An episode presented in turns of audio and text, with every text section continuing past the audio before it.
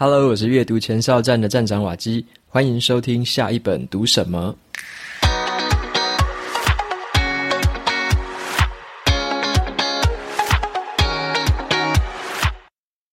你在听到这一集节目的时候啊，有可能是农历过年前，或者是过年后了。那瓦基在这边就先祝福大家新年快乐，扬眉吐气，鸿兔大展。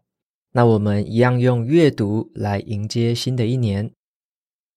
今天要分享的这本书，它的书名叫做《复利领导》，是一本写给主管看的书，或者是呢，你想要成为主管，或是即将成为主管，都很适合看这本书哦。这本书在讲的重点，我认为就是说，主管要学会让团队的成员一起闪耀，一起发光。那么这本书的核心的理念就是，简单的事情重复做，就会有力量。所以它的书名里面就有“复利”这两个字。那今天的节目呢，就跟大家来介绍一下“复利领导”到底在讲什么东西。那么本集节目呢，是由知识卫星赞助播出。以前呢，我们在学校的时候都是学习一些学科的知识，进入职场之后啊，磨练的就是专业技能。但是哦，当我们被问到一个问题，该如何成为一个好的领导者？我们常常没有答案。变成呢，就是依靠直觉去管理，看以前的老板怎么做，我们就照着做就好了。我们的管理方法是正确的吗？不知道。我们的领导心态是健康的吗？也不知道。那我今天呢，要跟大家分享这本书《复利领导》，就是让我深受启发。那我就顺便也推荐另外一堂优质的课程，那就是这本书的作者赖婷婷她推出的《复利领导》线上课程。赖婷婷呢，她是资历非常丰富的领导力教练。进行超过两百多场的组织顾问，还有超过一万人的一对一教练咨商。他身处于领导力培训的第一线，很擅长用最贴切的譬喻和最好上手的方法，协助学员锻炼出实战的时候派得上用场的这个领导力。那这本线上课程呢，会结合工作坊的形式，带你学会领导者必备的三种思维跟八种能力，再透过探索评估。自我训练和案例解析等工具，让你可以高效吸收。无论你已经是中高阶主管，或者是呢，你为主管职要做准备的话，这都非常适合你。那即日起到二月十九号是募资的期间，价格有早鸟优惠，输入瓦基的优惠码 Waki 三五零，就可以再享有三百五十元的折扣。有兴趣的朋友，欢迎前往节目资讯栏参考看看。那么接下来呢，就回到今天这本书的分享。复利领导，这个作者他的名字叫做赖婷婷，他很擅长的领域是领导力的发展，还有组织有效性的建构、核心团队的养成。他主导过还有参与过的一些跨国企业的诊断啊，这些案件超过两百多件。他做的这个一对一的顾问跟教练服务也超过了一万人次。那这本书呢，就是他多年经验的淬炼，特别适合正在当主管或者想要当主管的人去学习怎么样打磨自己的领导力。那这整本书呢，它是分成三个篇章啊，分别是心态篇、做事篇、待人篇。那心态篇的部分呢，我觉得比较偏软性的，它包含了怎么样提升信念、建立一种适应环境的心态、寻找自己个人的优势等等。那第二个部分叫做做事篇，做事篇我觉得比较像是在讲策略，包含说主管的角色要怎么区分，怎么样制定目标，怎么样带领团队持续前进。那最后面带人篇的部分呢，我觉得是最实用的章节，有一点点像是那种方法论，包含说要怎么样领导同事，怎么样领导资深的前辈，还有去领导这一些表现都不一样的这些下属。该怎么样领导？那这本书的写作呢，跟它的故事，我觉得是很流畅的，很好读。它不像是那一种外国有一些翻译的那种商管书，读起来可能比较学术，然后比较像论文那样子，那种那种比较生硬的哈，我就会归类成是比较学术型的写作。那这一本书呢，我觉得它是写得非常的接地气的，就是跟我们很贴近。然后你会看到很多很多我们在日常生活当中常常都会看到的一些领导的这些场景，然后呢，也是一些我们国内都有听过的一些企业。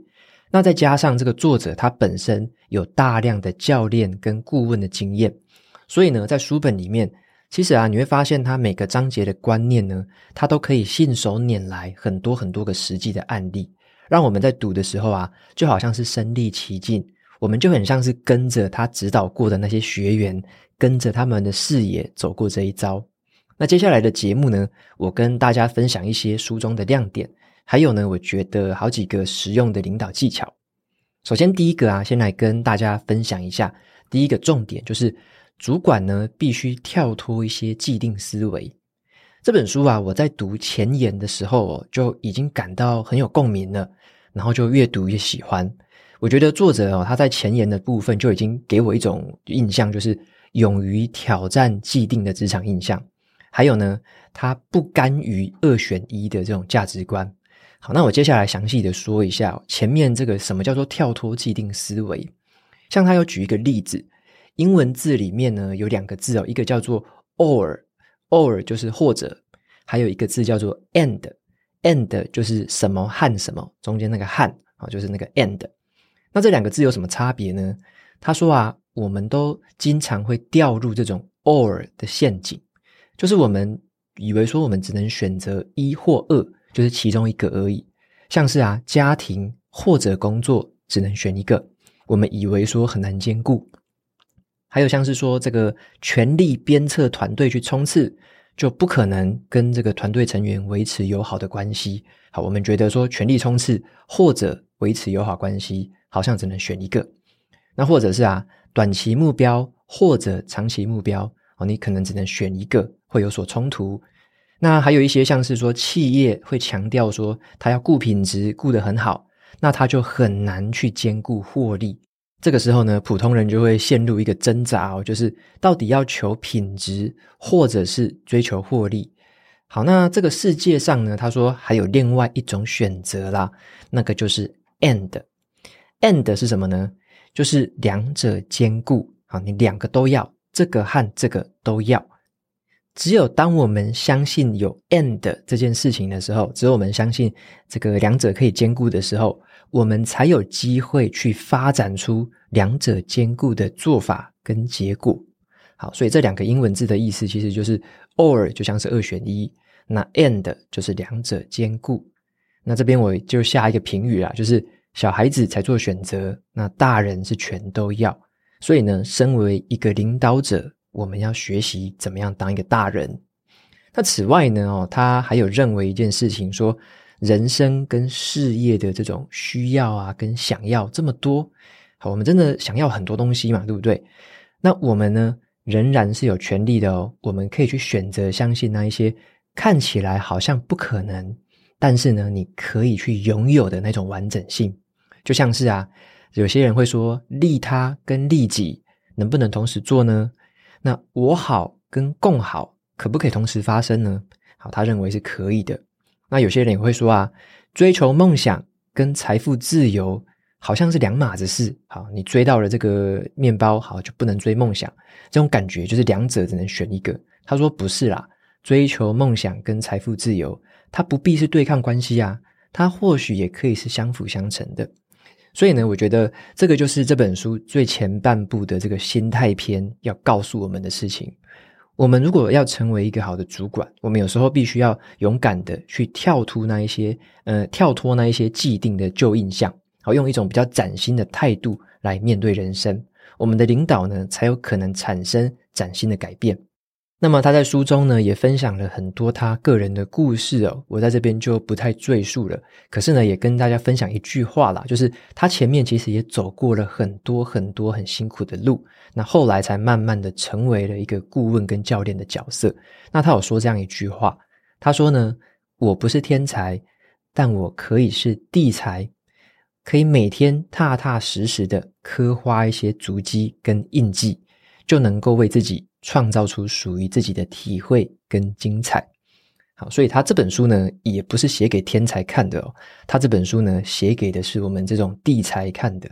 我们可以从一些踏实的方法去学习，从一些可以落实到我们工作场域当中的事情去实际的做做看。好，那所以说呢，接下来跟大家来分享两个重点，是比较关于方法的部分，还有这个策略的部分。再来的话，这第二个重点就是主管要扮演的三种角色。好，主管要扮演的三种角色。一般来说啊，我们听到“主管”这两个字，好像很容易就想到说，当一个主管就是要管理别人。好，你会觉得这样子吗？就是当主管就是要去管理别人。好，那作者呢，他就给出了另外一个看法。他说，主管呢必须拥有多元的职能，才能够更有效地扮演好自己的角色。而且，主管需要有三种职能哦，分别对应到三种角色。第一种角色叫做管理者，第二种角色叫做教练，第三种角色叫做领导者。那首先，我们先谈第一个，大家直觉想到的管理者。在担任管理者的时候呢，你要很会去运用一些机制，让自己有节奏的推展进度，达成目标。那这个角色呢，需要培养的就是一些日常管理能力跟问题解决的能力。简单来说呢，就是你要能够让下属持续的朝正确的方向前进。那再来的话，我们来讲第二个角色，叫做教练。担任教练的时候呢，你要很会运用对话，让自己去掌握那一些听得见的跟听不见的资讯，跟你的伙伴去建立连结，并且创造共识。这个时候呢，你要培养的是沟通的能力跟引导人才的能力。简单来说呢，就是让你的下属成为更好的人。再来讲第三个角色，叫做领导者。在担任领导者的时候啊，你要很会去运用能量，去吸引一些有志一同的人一起前进。这个角色呢，很讲求的是要塑造团队文化的能力。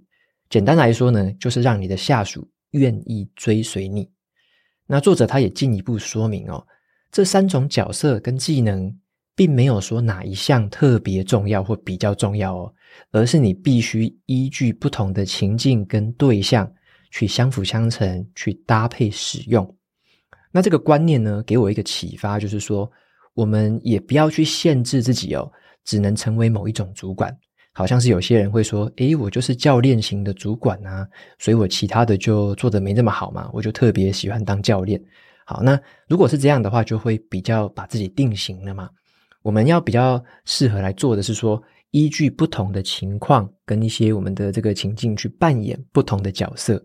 像是有的时候啊，我们就是必须要有很严谨、很有规划的步骤来带领团队前进。这个时候你就要用管理的手腕。但是啊，如果你想要引导你的下属去探索一些他们自己的长才，去发挥他们一些潜力的话，那你就要改用这个教练的身份。透过这样子一种陪伴、一种指导的方式，去引导他们发掘出自己的长才。好，所以说这三种角色呢，并不是说你只能选哪一个，而是呢，其实每一个哦，可能都要会一些些，甚至是每一个都要持续的精进，在不同的时候、不同的情境，他们都会派上用场。在接下来呢，我来分享第三个重点，就是主管要怎么样带领三种人。分别是 A 咖、B 咖跟 C 咖。好，那主管要怎么带领这三种人？这本书的后半段呢，是叫做带人篇。好，那我觉得带人篇里面的每个重点呢，都很值得记录下来。那这边我先分享一个最常见的情境，看一下作者他提供我们什么方法哦。在一个团队里面呢，每一个成员他的专业能力、他的企图心、工作态度都会彼此不一样嘛。那么在主管的心目当中呢，一般来说会区分出谁是 A 咖，谁是 B 咖，谁是 C 咖。那么你要怎么样去带领这三种人呢？要用的方式哦，其实是不太一样的。对于 A 咖来说，作者他会建议说，你用这种愿景图的方式去引导他们，就是请他们在脑中，或者说把它写下来，去画出未来五年、十年的这种长期愿景。你可以请他们想象一下，在五年、十年后的他们获得了某种成功，或者是成为了某种理想中的自己，那会是什么模样？只要呢，他们的脑海当中有一个适合的愿景，然后 A 咖就能够朝着这个方向持续的前进。好，因为 A 咖本身就是能力强嘛，有企图心嘛，表现是特别好的，所以你要给他们的是一个很清楚的一个愿景，让他们有方向可以前进。那另外一个诀窍呢，是你要将舞台让出来，你要将舞台让出来。作者他建议说呢，如果我们是主管的话，不要只顾着自己去当主角，而是呢，你要能让 A 咖成为这个剧情当中的主角。我们自己呢，就改行当导演跟当编剧，我们要放手让 A 咖来演出。那我们自己呢，就是去享受整个剧情的精彩推进，让舞台上发光发热的是他们。这个就是对待 A 咖的一些方法。那么再来呢，要怎么样领导这个 B 咖？也就是团队里面呢，其实绝大部分的中间分子就是属于 B 咖。那我们要怎么样去对待这大部分的人呢？我们要当一个加分型的主管，也就是说啊，不要刻意去找大家的茬哦，不要事事都去挑缺点，或者说做错一个小事情就一直扣分、扣分、扣分。用扣分的方式呢，反而会让这些很认真的主力成员感到心灰意冷。那相反的，我们要很刻意的去找出他们的优点，在一些小事情上面发现他们的一些特长，像有些人可能很细心。有些人很有创意啊，有些人他非常的这个勇敢，但是有些人他又非常的严谨。你要去看一下，说他们的特性到底是什么，发掘他们的优点，然后呢，有这些优点，你就把它当成是在加分，持续的给予称赞跟肯定。在他很多的辅导经验当中啊，他发现会使用加分型的这种主管，其实呢，带领的团队的这个表现跟成效，通常来说是好处非常多的。那再来的话，我们最后一个谈的是，对于 C 咖的话怎么办呢？好，书中有提到说啦，用这种绩效改善计划去引导 C 咖进步。那这个具体的方法呢，我在这边就不特别讲了。我来分享的是一个我觉得很有启发的一个建议，就是有时候呢，当主管的人呢，必须面对一些压力，就是那种必须裁员的时候，像是景气特别不好啊。或者说上级就指示你说，你一定要裁掉百分之几的员工，那这个时候你该怎么办呢？很多人可能会觉得有点怨天尤人哦，好像就是我一定要从团队里面挑一个人要把他丢掉一样。如果是这样想的话，我们身为主管自己也会很负面的想法，那个情绪也会很不好。那作者他建议我们可以试着用另外一个方式去想想看，我们不要去想着说我们要放弃谁哦。而是我们用一种方法叫做救生艇清单，好，救生艇清单。我们想象一下，自己这个团队呢，哈，是在一艘即将沉没的这个船上面，但是这个船上面只有一艘救生艇。我们身为主管，如果只能带一个人上船一起逃难的话，我们会带谁呢？好，那如果我们要带第二个人的话，那会带谁呢？以此类推，我们心里要想的是。谁具备足够的能力，可以在有限的资源或不确定的状况之下开创出新局？谁会具备足够的生存勇气，可以跟着我们继续逆风前行，不会轻言放弃？我们用这样子去想，这种就是比较正面表列的方法去做挑选。这个会让我们从一个人的价值的角度去出发。主管必须要挑选出的是能够让公司继续存活下去、具有价值的成员，而不是呢，我们被这种个人情感所影响，然后呢说，哎，我们只能放弃谁，我们只能淘汰谁这样。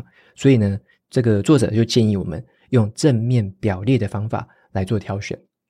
那关于带人的话呢，哈，这个书里面呢，其实也有提到一些，像是怎么样去领导那一些曾经是自己同事的人。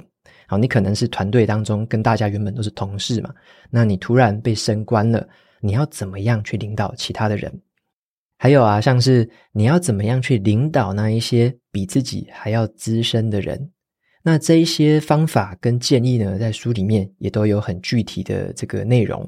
那相信呢，也会带给这个担任主管的读者，或者说你未来可能会遇到这种问题的读者一些方向跟启发。以上呢，就是今天分享这本书的几个重点。好，那简单的这个总结一下。啊，第一个重点就是，主管必须跳脱这种既定的思维，不要只想着二选一，而是呢，你可以思考看看如何兼顾。只有你相信如何兼顾的时候，你才有可能想出如何兼顾的这样的一些方法跟一些创新的想法。那再来第二个重点就是，主管要会扮演三种角色，分别是管理者、教练还有领导者，三种都要会，只是在不同的时候、不同的情境去使用而已。最后呢，就是主管要如何带领 A 咖、B 咖跟 C 咖。那你带领 A 咖的话，就是要给他愿景，把舞台放出来给他们去发挥。对于 B 咖的话，你要采取的是加分型的这种策略。对于 C 咖的话，你可以用一些绩效改善的计划。那如果面对到不得不裁员的这种状况的时候，你必须用救生艇清单，用正面表列的方式去挑选出有价值的成员。那么最后的话，就来做一个这本书的总结。这本书的作者呢，前面有提到说，他是从顾问还有教练的角度来跟我们谈领导，让我们看到说他如何去指导一些曾经陷入这种盲点的主管，带领他们去克服心里面原本的成见，拥抱一个全新的领导思维。那我觉得这一些书本里面的案例跟故事，由于都是真人真事嘛，而且有些都是我们听过的企业，这个故事听起来就十分过瘾。那也让我想到另外一本书啦，叫做《一流的人读书在哪里划线》。那本书里面呢，有教我们说怎么样去挑书，怎么样去选书。好，那他有说，如果我们要很有系统性的去掌握特定领域的知识，这个时候呢，你去挑选顾问写的书准没错。好像是我们要学习领导的话，我们就不能只是跟一两个人学习而已。而是呢，像透过这种顾问，他们长年以来都有指导过很多学生的经验，他们可以告诉我们很多成功跟失败的案例，我们就可以从里面去取经。那最后呢，就借用一句这个前奇异公司执行长杰克威尔许曾经说过的名言，他说啊，当你还不是领导者的时候，成功就是使你自己成长；但是啊，当你成为领导者的时候，成功就是使别人成长。那这句话给我的启发就是说，领导的复利，它不只是我们自己的行为而已哦，更多是来自于说我们对待别人的方式所产生出来的成效，然后这样子渐渐的累积，渐渐的像滚雪球一样滚出这个复利。那这是一种很缓慢的一点一滴的累积过程。以上呢，就是今天分享的这本书，推荐给大家参考看看。那么接下来呢，来念两个 Apple Podcast 上面的留言。首先，第一位是来自美国的听众，好，我从后台看到他是在美国留言的。那这位听众的名字叫做黑弟黑弟，他说想和你分享我的听后心得。听完了瓦基所讲述的读后心得《奇念之树》这本小说。叙述的方式很吸引人，令人意犹未尽，很想一探究竟，说这个故事到底会如何发展下去。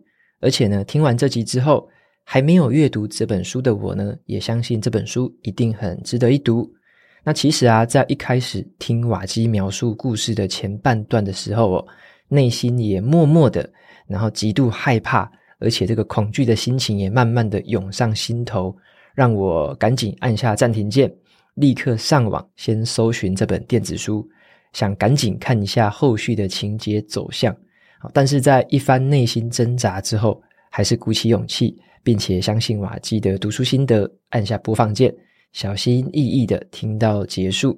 那听完之后，我放下了所有内心的恐惧，也谢谢瓦基完全没有剧透，反而更加让我想要知道说谁说的那些话。老实说啊，我也跟瓦基一样。会想要寻找很会叙述小说的 podcast，然后又不会爆雷。那我想瓦基也做到了我心目中的小说呃小说说书者。好，谢谢你。那非常谢谢黑弟黑弟的这个留言跟评论。那也很开心说你喜欢听到这样子就是不爆雷的方式。好，非常谢谢你的回馈。那我之前也有跟大家问说，有没有你们心目中觉得很厉害的，或者是很棒的这种小说的说书人，然后专门在介绍小说的，我也想要参考看看。那有一些听众朋友有寄信、有来讯给我，告诉我一些管道，我也觉得非常感谢。那我再收集一个一阵子，如果之后有收集到一个段落的话，我也会再分享出来给大家知道。好，如果对小说有兴趣的朋友，也欢迎就是之后的话也可以分享给我，那我也会再分享出来给大家。那么再来的话，下一位听众，他的名字叫做吴礼安，他说：“谢谢瓦基，很佩服你读书的毅力。一般人呢，通常是很难以持续呃持之以恒的读下去了。那买书的话，也需要碰碰运气，有时候会买到那种根本不想看的内容，像是读到《穷查理》这本书的时候。”感觉读得很辛苦，坦白说，心里面就有一点质疑说，说这本书真的有像外界这么高的评价吗？在读书的路上碰到这样的挫折其实不少，有点杂乱无序的内容。那谢谢你的分享，这个善知识还有有效的方法。那也希望能够慢慢跟你学习分享的方法，非常谢谢。OK，谢谢吴里安听众的留言哦。那有特别提到说。像是穷查理的普通常识那本书，那本书老实说啊，第一次在读的时候，我也觉得非常的乱，它就很像是把很多演讲稿集呃集合起来而已啦。那你会觉得说，好像读起来没有什么脉络，没有什么这个顺序可循。可是我觉得这种书也是有它的特色在，就是说它的宝藏是藏在它些它那些演讲稿里面的，它不是这么直接就整理给你的，有点像是你去寻宝的感觉啊。那当然，我也不是要帮这本书说话了，我只是说有一些书它的特色可能就是这样子哦，比较是原汁原味的呈现啦。那因为他也没有这个穷查理本人，他去好好的整理嘛，并不是他本人这样写完一整本书的，是比较像是那种拼凑的那种感觉，所以他呈现的方式好像也只能这样子，比较是原汁原味的呈现了。那对于我们读者来说，这可能就算是一种挑战吧，就是你怎么在这样子的一个看起来很乱的这个地方，去找到里面的这个宝藏，好，这个就是蛮有意思的地方。那我也觉得说，如果读到这样子就觉得诶读不下去，觉得不好读，其实也没有关系，因为还有很多很好读的书，有很多书其实是非常的整理的非常好的，然后有非常有脉络的，所以好书其实很多啦。如果你有觉得某几本读不下去，觉得没有人家说的那么好的话，那也没有关系，就马上去换下一本来读，我觉得就可以了。那这种书就是有时候有缘嘛，像是我第一次读穷查理的普通常识，我也读不太下去啊。然后我就把它放在一旁。是后来呢，有很多人持续提这本书，然后那时候我的这个阅读的技巧又变得比较好了。我知道怎么样去筛选，怎么样过滤的时候，我才重看第二次。那我也是在看完第二次之后，才真的把这个读书心得写出来，我也才能够跟大家做一次完整的分享。所以说呢，这本书如果大家第一次读有点挫折，没有关系，因为我也是，我第一次也没有读完，也读得不够好。那我也是之后过了很久，重新的再读第二次之后，才有很深刻的收获。那这也是我个人的经验谈，也分享给大家参考看看咯。好，那 OK，节目到这边的话就进入尾声了。如果你喜欢今天的内容，欢迎订阅下一本读什么，然后在 Apple Podcast 留下五星评论，推荐给其他的听众。你也可以用行动支持我，一次性的或每个月的赞助九十九元，帮助这个频道持续运作。如果你对于频道有任何的想法，或者是想要问我的问题，欢迎在节目资讯栏里面的传送门连接，都可以找到我的联络方式。那我每周呢，也会在阅读前哨站的部落格分享读书心得，喜欢看文字版本的朋友，可以去订阅我的免费电子报。好的，下一本读什么？我们就下次见喽，拜拜。